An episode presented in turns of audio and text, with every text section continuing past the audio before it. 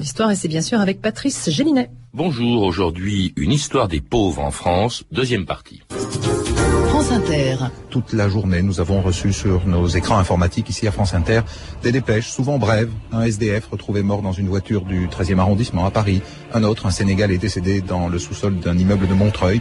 Un troisième, victime lui aussi du froid à Marseille.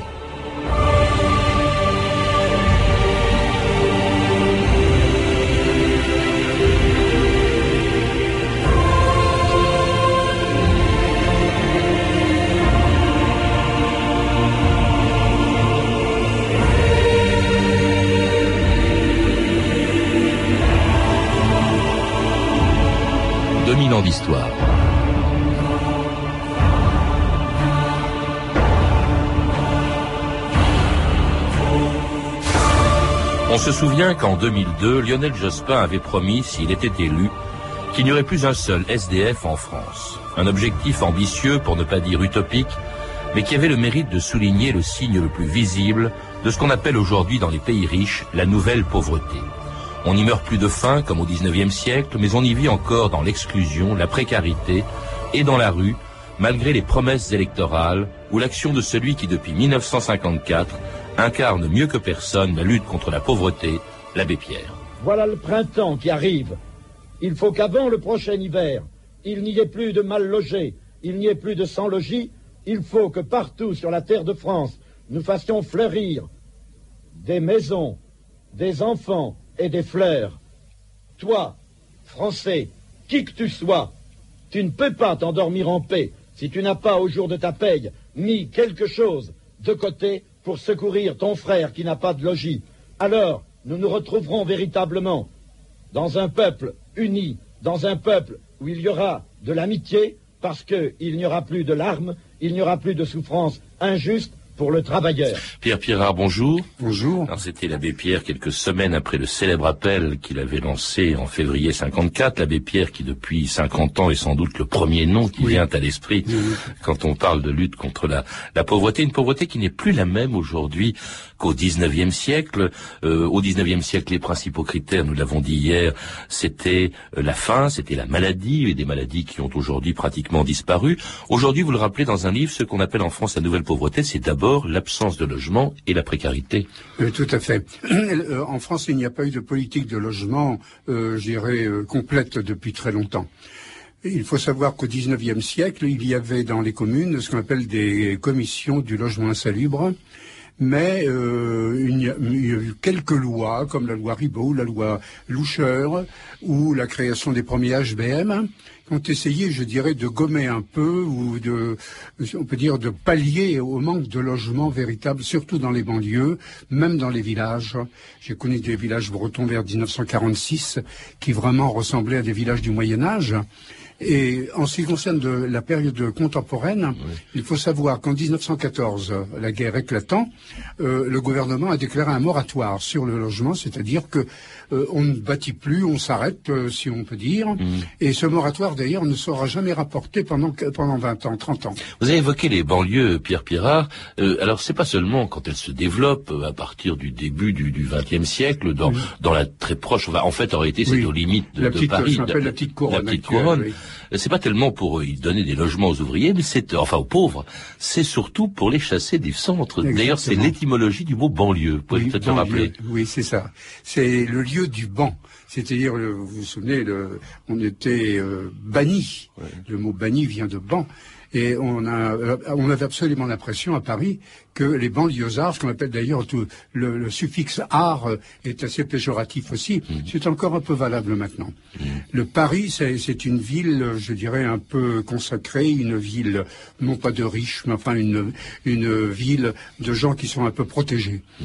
La banlieue, c'est Paris d'Haussmann, justement. Le Paris d'Haussmann, c'est ça.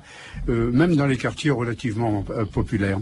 Euh, la banlieue, c'est le reste, c'est les industries, ce sont les hangars, c'est le chemin de fer, c'est tout ce qu'on veut. Alors la situation des logements va euh, être absolument désastreuse au, lendemain de, de, la deuxième guerre mondiale. Il y a eu d'abord les destructions de villes entières parfois qui ont disparu. Je pense à Brest, je pense au Havre, etc.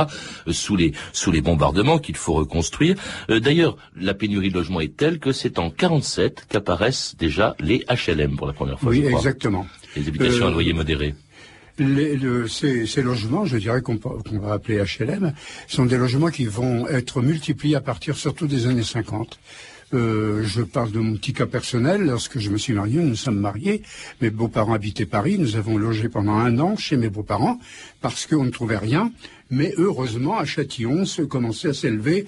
Euh, c'était des, des, immeubles en copropriété, mais tout de même des choses qui n'existaient pas. C'est-à-dire que là où il y avait des maraîchers, on, a vu évidemment quelquefois des tours ou des bars ou tout ce que vous voulez. Mais enfin, par rapport à la pénurie précédente, c'était tout de même un progrès. Cela dit, bon, il y a, quand même une pénurie énorme et qui est d'autant plus choquante aussi, vous le rappelez, Pierre Pierrard, d'abord que c'est une période plutôt faste dans l'histoire de notre économie d'après-guerre. Il y a très peu de chômage. En fait, si on n'a pas de logement, on, ne manque pas de travail encore. Hein, au lendemain de la guerre, il y a très très peu de chômage. Et surtout, c'est une période extrêmement, c'est ce qu'on appelle les Trente Glorieuses. Les Trente Glorieuses, oui. Or, les Trente Glorieuses sont précisément marquées d'une façon un peu paradoxale par la lutte, d'une lutte, j'allais dire, euh, euh, presque violente, surtout de la part de trois prêtres, c'est-à-dire Jean Rodin le fondateur du discours, catholique, l'abbé Pierre, le fondateur d'Emmaüs, et le père Joseph Rezinski, le fondateur d'ATD Carmonde, leur but essentiel, c'est le, logement. Oui, parce qu'on y reviendra sur ces trois personnages, mais c'est vrai que c'est absolument incroyable de voir les conditions dans lesquelles vivaient les Français, y compris ceux, et c'était la plupart d'entre eux, qui avaient un travail, les conditions dans lesquelles ils vivaient à l'époque, c'était sous les tentes, c'était dans des bidonvilles, dont certains, d'ailleurs, le dernier, je crois, un des derniers est disparu euh, récemment, euh, près, la région marseillaise, à, Cassis, mais c'était c'était vraiment incroyable, c'était quelque chose d'impensable aujourd'hui, ce qu'était le logement au lendemain de la Deuxième Guerre mondiale. Tout à fait. Dans, la banlieue proche, comme euh, euh, celle que l'abbé Pierre et, ou le père Joseph ont connue, c'était, comme vous dites, les tentes, c'était la zone, c'était, euh, je dirais, le no man's land, ou à peu près. Rappelez-vous, même après la guerre de 1914, euh, la zone qui entourait Paris, donc par un autre prêtre, le père Land, le jésuite, on, se trouvait véritablement euh, comme dans un autre, une autre euh, planète, hein, littéralement. Et la situation va évidemment s'aggraver encore lorsqu'en 1953 commence un des plus terribles hivers qu'ait connu la France et qui va provoquer en février 54 l'appel de l'abbé Pierre. Le froid, toujours le froid, encore le froid. Nous en sommes, je crois bien, au cinquième dimanche polaire. Et tenez-vous bien, la météo prévoit encore une aggravation. Je voudrais bien être logé le plus rapidement possible parce que si ça continue, je tirerai pas le coup, je tomberai malade. Vous avez très froid la nuit. Hmm? Mais comment vous chauffez-vous? Avec l'alcool à brûler. Mais dans quoi? Dans une euh, cuvette. C'est-à-dire on met ça dans une cuvette parce qu'on n'a pas possibilité de mettre de poêle. On ne peut rien faire ici des toiles de tente. Mais vous ne risquez pas l'incendie? Bah, C'est-à-dire qu'hier soir on l'a brûlé, quoi. Alors on a tout perdu. Et toi, est-ce que c'est vrai qu'il y avait des, rats qui couraient sur toi? Oui. Qu'on me donne un bâtiment. Au moins, elle aurait un toit, ce serait beaucoup mieux. Vous ne voudriez pas confier quelques-uns de vos enfants? Vous ne voulez pas vous en séparer? Ben, c'est-à-dire que j'ai déjà une petite fille, je suis séparée de neuf mois, oui. Non, vous voulez les garder tous avec vous? Oh oui, parce que je suis déjà séparée de celle-ci. Mon grand qui a 20 ans, alors vous savez, je peux pas. Je suis déjà à bout, alors je peux plus. Petit bonhomme, où t'en vas-tu courant ainsi sur tes pieds nus je cours après le paradis car c'est Noël à ce qu'on dit. Le Noël de la rue, c'est la neige et le vent. Et le vent de la rue fait pleurer les enfants.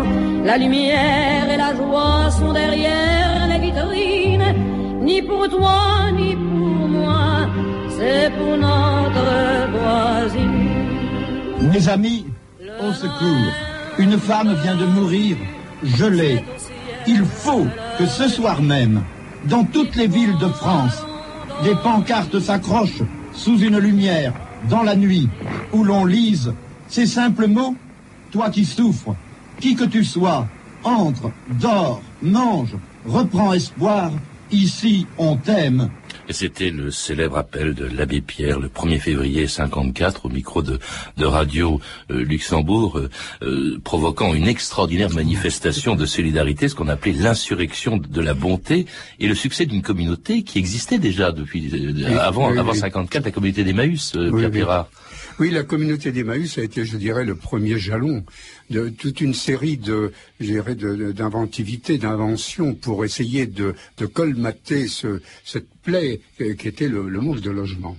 Et avec un, principe, je m'excuse, je vous coupe, mais original, qui était plutôt que d'attendre des dons, il y en aura, il y en aura énormément, c'était de demander aux pauvres de s'aider eux-mêmes par le travail, par c'était par exemple le, les chiffonniers d'Emmaüs. Tout à fait au début, lorsqu'il était encore député. Bah, euh, il a fait travailler les gens, mais ensuite euh, il, les a mis, je dirais, au travail. Il a dit euh, prenez-vous en main, soyez vous-même, soyez, si on peut dire, les maîtres de votre destin. C'est un petit peu la même chose chez le Père Joseph d'ailleurs. Alors justement, parce que au fond, la popularité qui n'est pas démentie de l'abbé Pierre depuis déjà 50 ans, 51 ans même, euh, depuis l'appel de, de 54, elle a un peu occulté d'autres personnages qu'on trouve dans votre livre, Pierre Pierrat. Et à commencer par exemple par un homme dont j'ignorais, je vous avouerai le nom, et qui était Jean Rodin, qui en 46 crée le Secours catholique. Oui dont le but euh, premier, c'est la, constitution de cités secours. Mmh. D'abord, le logement. L'abbé Rodin, qui a été aumônier des prisonniers pendant la guerre, est chargé de fonder le secours catholique, qui euh, est complètement submergé dès le début. C'est-à-dire, dès le début, il a été frappé par le fait qu'il a reçu des milliers de personnes à la barre du Bac qui, qui étaient complètement perdus et surtout qui n'avaient pas de logement ou qui vivaient dans des conditions absolument misérables. Mm. Le secours catholique, d'ailleurs, a comme pendant laïque le secours populaire, l'ancien secours rouge. Il y a euh, Coluche dont nous parlerons. mais le secours catholique, par exemple, c'est vrai qu'on l'oublie parfois, c'est quand même le deuxième organisme actuellement collecteur de dons en France derrière, derrière le Téléthon. Hein. Euh, autre personnage, vous l'avez cité à plusieurs reprises, c'est le père Wrezinski avec son association ATD Carmonde, euh, qui est aussi, alors là vraiment, c'est... Il part de plus bas, lui encore, je dirais. Lui-même est un pauvre, un véritable pauvre, et, il est nommé là-bas, du côté de Noisy-le-Grand, et il se trouve devant des situations qui le font pleurer. Et, il, a, il a juré non seulement de donner un logement à ces pauvres, mais également juré de leur donner une histoire. Il a été frappé, comme moi-même, par le fait qu'il n'y a pas d'histoire des pauvres, que les pauvres ne racontent pas leur histoire. Et un de ses efforts, c'est de faire raconter leur histoire, pas seulement pour le plaisir de faire raconter leur histoire, mais pour émerger et se mettre, je dirais, sur le même rang que n'importe quel citoyen. Les gens du quart-monde, pour le Père Joseph, ce sont des gens comme vous, comme moi. Il n'y a pas de véritable différence. Oui, ce qu'on appelle le quart-monde, c'est lui, je crois, qui est à l'origine de la formule. Ça, hein, oui, oui, tout à fait. Euh, et alors, ça, ça, fait penser aux tiers états euh, du, 19e ou du 18e siècle, au quatrième état de, de Marx. Et, et alors qu'il s'intéresse pas seulement, euh, il s'intéresse, enfin, il essaie d'éradiquer ou de faire reculer la pauvreté, non seulement dans le domaine des logements, mais dans tous les domaines. Euh, publie en, en 87 un rapport important. juste avant sa mort. Et, et puis alors, avec cette formule très belle qu'on trouve dans votre livre, là où les hommes sont condamnés à vivre dans la misère, les droits de l'homme sont violés, s'unir pour les faire respecter est un devoir sacré. Alors la lutte contre la misère ne concerne pas que le problème des logements et n'intéresse pas que des prêtres, vous le disiez, mais aussi un humoriste qui, en parlant lui aussi à la radio, comme l'abbé Pierre, lançait il y a 20 ans une idée qui allait faire son chemin, Coluche sur Europe 1, le 26 septembre 1985. J'ai une petite idée comme ça, si des fois il y a des marques qui m'entendent, je ferai un petit peu de publicité tous les jours. S'il y a des gens euh, qui sont intéressés par sponsorer euh, une cantine gratuite, qu'on pourrait commencer par faire à Paris, par exemple, puis qu'on étalerait après dans les grandes villes de France, nous, on est prêt à, aider une entreprise comme ça qui ferait euh, un resto, par exemple, qui aurait comme ambition au départ de faire 2000 ou 3000 couverts par jour, gratuitement. Et puis on essayera un jour de faire une grande cantine, peut-être cet hiver, gratos. Voilà.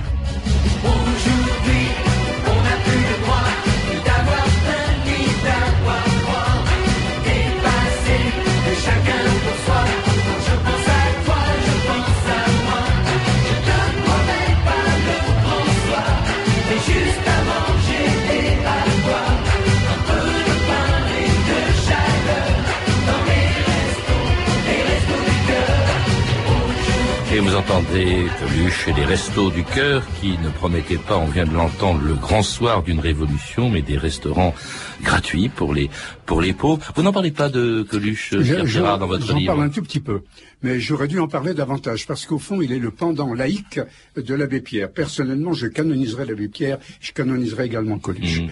parce que c'est un véritable prophète. Et il ne faut pas oublier que les restaurants du cœur euh, reçoivent un monde, je dirais, trois fois plus important que euh, lors de la fondation il y a 20 ans. Et cela dans une société qui, comme euh, autrefois, au fond, laisse de plus en plus, d'après les exemples qu'on vient de citer, la lutte contre la pauvreté à des initiatives privées, qu'elles soient religieuses ou laïques, comme si, au fond, l'État ou les partis politiques s'en désintéressaient de la Oui, pauvreté. ils s'en désintéressent surtout, ils sont submergés. Euh, mais ils s'en désintéressent en réalité. Il y a des ministères de la santé, des ministères de ceci, de cela, mais on constate que euh, ceux qui épongent, euh, pour employer un vilain terme, la pauvreté depuis la Révolution française, ce sont essentiellement des, associations privées. Il y a l'assistance publique, bien sûr, des gens qui assez spontanément, bénévoles ou pas, euh, ont essayé de, de réduire cette pauvreté et qui, qui revi- revient toujours comme une tête d'hydre, si on peut dire. Et, et une pauvreté qui s'est même aggravée, alors que, on- encore une fois, nous sommes, bon, certes, les Trente Glorieuses sont finies, euh, et après la, la fameuse crise de- du, du pétrole, elle s'est aggravée, 73, oui. avec un, un facteur nouveau de pauvreté qui n'existait pas justement au moment où il y avait cette énorme pénurie de logements des années 50 et Oui. 60 et 70. C'est le chômage, bien sûr, qui est aussi un facteur, bien Oui, entendu, il y a un, un nombre. Je crois qu'il faut euh, remonter au 19e siècle pour trouver des, un chiffre comme de, de 2 millions, par exemple, de chômeurs actuellement. Le, le chômage est un, une, je dirais, une étape dans l'histoire de la pauvreté. Bien entendu, le chômeur est aidé comme on n'était pas aidé au 19e siècle. Il n'empêche que, je crois que c'est la fragmentation du, du- du travail qui fait que les gens sont complètement perdus. Vous avez ces fameux emplois à, à durée euh, dé- déterminée qui sont un peu la terreur, euh, j'allais dire, de nos petits-enfants. Je vois mes, enfants ont été placés, ils ont trouvé relativement facilement. Au niveau de mes petits-enfants qui commencent à grandir, il y a une espèce de, non pas de terreur, mais enfin, euh, un recul, si vous voulez, devant l'avenir. Parce que vous avez ces petits boulots, vous avez ce, chômage qui, ou ces, ces dé- délocalisations qui, qui interviennent euh, alors qu'on ne s'y attend pas. C'est une forme de la pauvreté, euh, euh, je dirais, relativement nouvelle. Parce que le chômage, autrefois, était relativement résorbé. J'ai chez moi une série de livrets d'ouvriers de Roubaix. L'ouvrier faisait signer par son patron quand il quittait l'usine, mais vous voyez par les dates que presque tout de suite il retrouvait un travail. Parce qu'à Roubaix, vous aviez des usines partout. Maintenant, c'est tout à fait autre chose. Mais alors, il n'y a pas que les chômeurs, euh, de façon, qui sont secourus euh, modestement et tant que ça dure. Il y a aussi ce qui est assez grave, parce que ça concerne des catégories de gens qui jusque-là n'étaient pas trop frappés par la pauvreté. Je pense aux petits agriculteurs, aux artisans et aux commerçants, ce qu'on appelle aussi les working poor, c'est-à-dire ceux qui travaillent, mais dont les revenus ne sont pas suffisants. Exactement. Il faut rappeler qu'en France, quand même, il y a, il y a en, en 2004, il y avait 4 millions de Français qui vivaient en dessous du seuil de, de seuil de pauvreté qui était fixé à 559 euros, je crois, c'est-à-dire 3700 francs à peu près. Euh, donc c'est vraiment, euh, ça, ça touche tout le monde maintenant. Plus personne n'est épargné. Petits retraités, petits commerçants, moi je connais à Roubaix des petits commerçants qui ont mis la clé sur la porte, ou des, des- dans les euh, fonctions libérales, des tout petits fonctionnaires qui ne gagnent pas suffisant, ou surtout dans l'agriculture, dans les campagnes. Vous avez des, des fermiers qui ont une retraite absolument insignifiante, qui vont connaître euh, une forme de pauvreté, incontestablement. Et alors, euh, euh, chômeurs euh, ou travailleurs qui sont de plus en plus exclus, et cela malgré une mesure euh, inédite en France dont vous parlez, et qui a été prise par le gouvernement Rocard le 1er décembre 1988, France Inter, Thierry Bourgeon, le 12 décembre. Feu vert pour le RMI, les demandes de revenu minimum d'insertion sont disponibles dès aujourd'hui, notamment dans les différents services d'action sociale. Mathieu Aron s'est rendu dans un centre d'hébergement de l'armée du salut. Il y a rencontré Hélène, une jeune femme de 35 ans, sans profession, qui vit avec les 1300 francs mensuels que lui versent les allocations familiales. Deux de ses enfants ont été placés à la DAS et, on comprend que pour elle, le RMI, c'est plutôt la bouée de sauvetage. Dans la situation où je me trouve, ça me permet d'abord de maintenir le minimum pour vivre.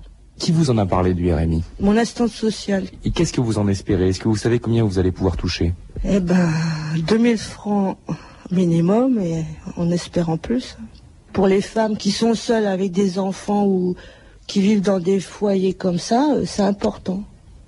Pour se trouver au minimum de la société dans laquelle on vit. hein. Parce qu'autrement, vous n'avez pas l'impression d'appartenir à cette société. Tant qu'on ne vous donne pas la solution de trouver du travail comme on veut, n'appartient pas à la société. Dans votre livre, Pierre Pierrat, vous dites à peu près le contraire de ce que disait en 88 la femme que l'on que l'on vient d'entendre. Le RMI, dites-vous, est un signe de marginalisation alors qu'il est censé te combattre. Oui, Malgré tout, c'est un signe de marginalisation, c'est-à-dire que on revient toujours à la notion de pauvreté. Dès que vous parlez d'un d'un RMiste, vous parlez à un RMiste, vous avez absolument l'impression de parler à un indigent du 19e siècle. C'est une espèce de, de- si on veut dire, d'étiquette qui est collée au personnage et qui fait qu'il a l'impression de se faire euh, enfermé dans une cage, euh, quoi qu'il fasse.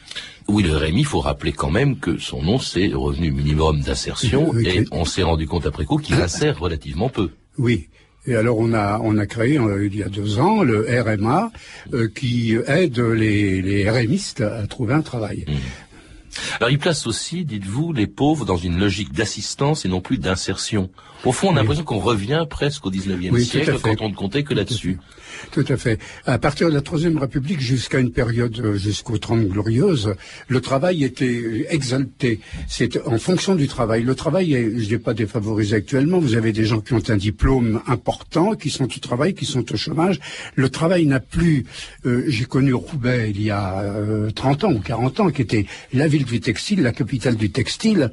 Je dirais qu'on respirait en fonction du travail, si vous voulez. Oui, mais encore faudrait-il qu'il existe. Vous citez Roubaix, et le textile, c'est parce qu'il n'y a plus d'emploi dans le textile voilà, que, le problème se pose. Et au total, vous le rappelez, il y a 6 millions de personnes qui vivent des, des mi- des minima euh, sociaux. Alors dans des conditions, évidemment, euh, qui sont moins dramatiques qu'il y a deux siècles, quand nous en parlions hier. euh, pour moins de la rue, visible, je hein. Et puis surtout, moins dramatique que dans des pays dont votre livre ne parle pas, puisque vous parlez de la pauvreté en France, mais qu'il faut mentionner, et où l'on vit véritablement, le pauvre se trouve dans les conditions où se trouvait le pauvre au Moyen Âge. Euh, oui, et encore au XIXe siècle. Je, je ne cite pas Clémenceau. Vous savez que Clémenceau, euh, je vous rappelle en tout cas, a été médecin à Montmartre avant d'être un homme politique. Et dans ses mémoires qu'il a publiés récemment, on a publié récemment, il dit l'impression physique, euh, je dirais, détestable qu'il avait lorsqu'il voyait les queues se constituer pour les soupes populaires. Napoléon avait euh, mis tout, je dirais, tout son espoir dans ce qu'on appelait les soupes à l'arme forte, c'est-à-dire des soupes constituées de légumes divers qui pouvaient remplacer le pain. Et Clémenceau, en 1910, par là, a vu sortir, euh, du Sacré- euh, enfin au pied du Sacré-Cœur, qui n'était pas encore achevé d'ailleurs, euh, je dirais des, un véritable régiment de pauvres, des guenilles absolument qu'on voit dans les estampes euh, du temps de la guerre de 30 ans, ou comme vous dites, du Moyen Âge avec, euh, je dirais, euh, des vêtements délabrés, des gens sales, des gens un peu comme le pauvre de, de la couverture de mon livre. Est-ce qu'il n'y a pas justement, certes, il y a de la pauvreté, vous le rappelez tout au long de ces, de ces pages dans votre livre, euh, Pierre Pierrard, mais une espèce d'égoïsme à, à ne penser qu'à notre propre pauvreté en oubliant qu'il y a infiniment plus pauvre. C'est- c'est- je vais parler des pays étrangers. Certes, votre livre, c'est pas l'objet de votre livre, mais c'est vrai que cette pauvreté est effrayante. À l'étranger, là, ce sont des pays entiers. Au fond, on parlait des banlieues tout à l'heure. Les banlieues des pays riches, avec leurs pauvres, c'est évidemment les pays du tiers-monde. Oui, tout à fait.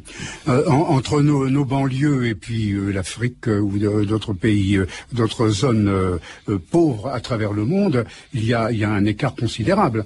Nos, nos banlieues ne sont peut-être tristes, c'est possible. Elles ont été mitées lorsqu'elles ont été construites, mais enfin, elles n'empêchent euh, qu'on y respire.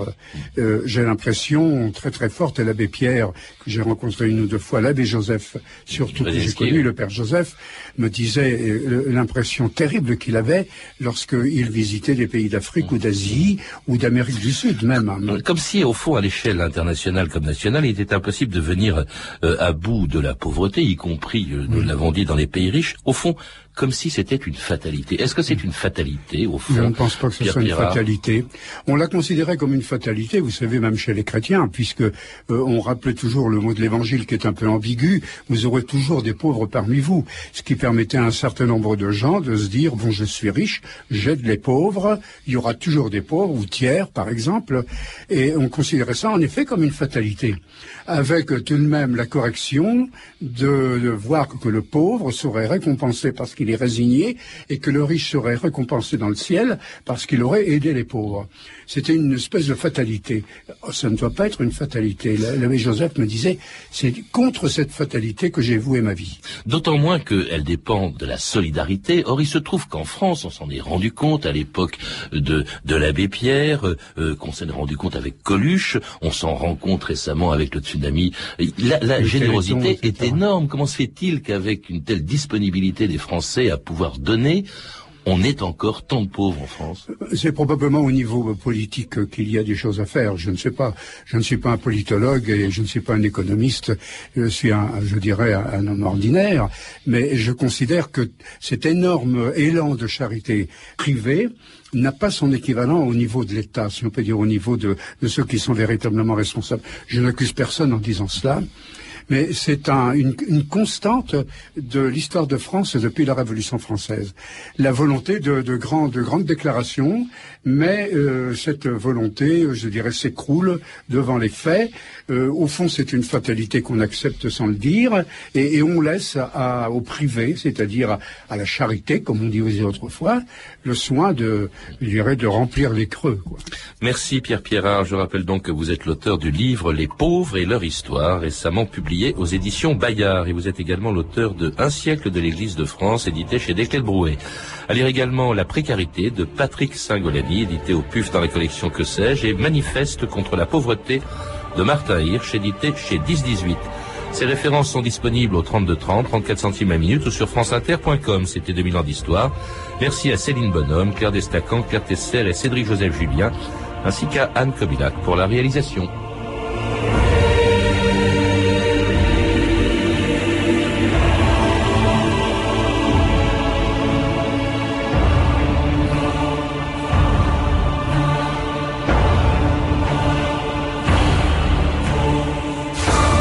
De semaine à tous et à lundi avec de nouveaux sujets. Lundi 28 juin 1914, l'assassinat de François-Ferdinand d'Autriche à Sarajevo qui a déclenché la Première Guerre mondiale.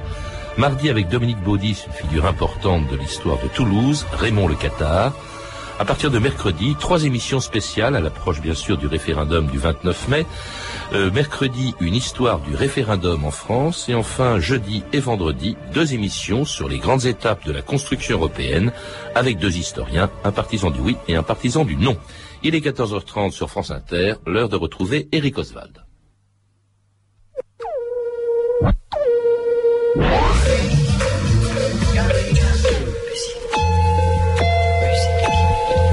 de la musique.